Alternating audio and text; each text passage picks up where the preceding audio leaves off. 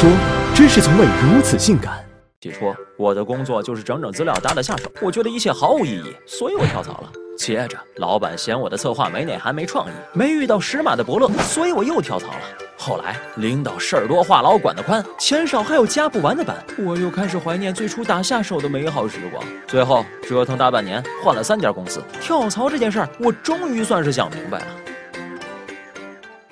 工作就像谈恋爱，接到 offer 时欢欣鼓舞，热恋期时干劲十足。但不管当初多死心塌地，奋斗终身的决心，就和天荒地老的誓言一样，总会消散在倦怠期里。不想干，心好累，我不行的想法冒出来，让人觉得上班像上坟。每周总有那么五天想要撂挑子不干，去外面的世界看看，校友群里问一遍，招聘网站走一圈，才发现遍地是机会，自己还在井里蹲，而且跳得好还能涨工资，管他是不是因为运轮效应，在可见的好处的刺激下，当然跳。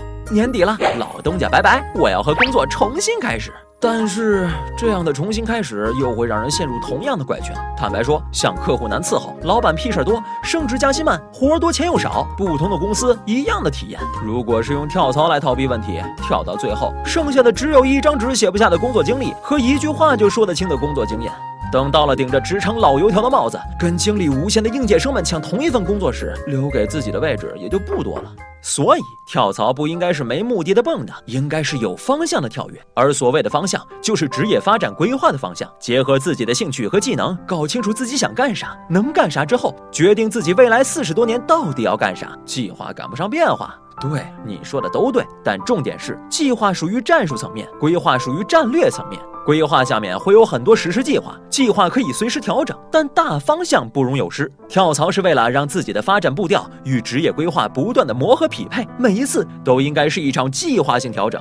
明确的职业规划，相当于让一个宏大又长远的课题有了可操作性。把每次工作都当成为最终胜利而展开的一场又一场战役，就会知道每一步的意义，不会瞎糊弄。能释怀每一次的失利，因为在大目标面前，这只是个小插曲。就算是在暂时不如意的岗位上，也要安心的积累技术能力、资源能力，为下一阶段提前做好准备。与激情找下家的慌乱妥协相比，这样的跳槽路线不是指数性跳跃，也是螺旋式上升。真的决定跳了，具体到某一下家时，也要考虑清楚。这时可以参照管理学中著名的 SWOT 分析法，横竖两条线一拉，列出新公司的优势、劣势，以及自己能在工作里获得的机会、遇到的挑战。如果公司的优势足以盖过劣势，而且提供的新机会是职业规划所需，潜在的威胁也不会难到让自己头秃的话，这时候跳槽才是有价值的跳槽。总之，在决定跳槽之之前，先问问自己，是不是换一份工作就能解决问题？是不是能离自己的目标越来越近？